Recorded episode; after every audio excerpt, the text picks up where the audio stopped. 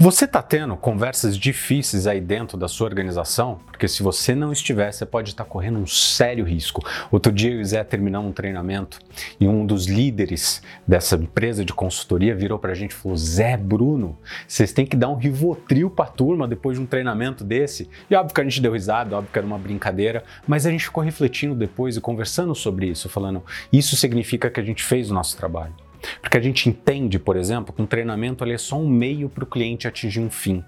Ele não é um fim nele mesmo. E se a gente não trouxer provocações positivas, se a gente não de alguma forma desafiar o status quo dos nossos próprios clientes, a gente perde a chance de gerar valor. E isso vale tanto para os nossos clientes e também para as nossas conversas internas. Porque se a gente não se tivesse desafiando o tempo todo, muitas vezes a gente vai ser engolido por nós mesmos. O John Chambers, que é CEO da Cisco, tem uma frase brilhante que ele fala que uma empresa não sucumbe por fazer coisas novas, mas ela sucumbe por fazer a mesma coisa com excelência durante muito tempo.